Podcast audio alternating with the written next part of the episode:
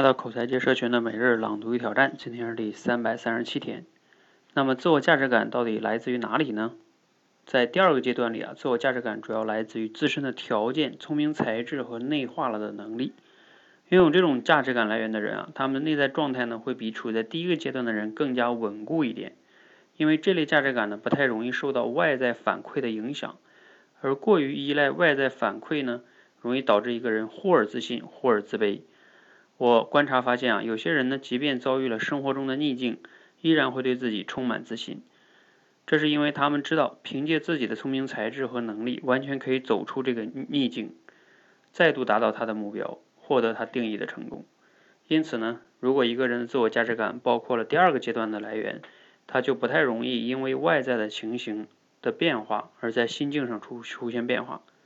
补充一下，这个部分也包括了。因为身体条件和外貌外貌条件所带来的价值感，比如一个人很漂亮或者视力很好，也能成为一种价值感的来源。要做到这一点啊，我们需要对所有过往经历的进行分析和梳理，从中提炼出自己的特质、特长和能力。好，内容来自于《破圈》这本书哈。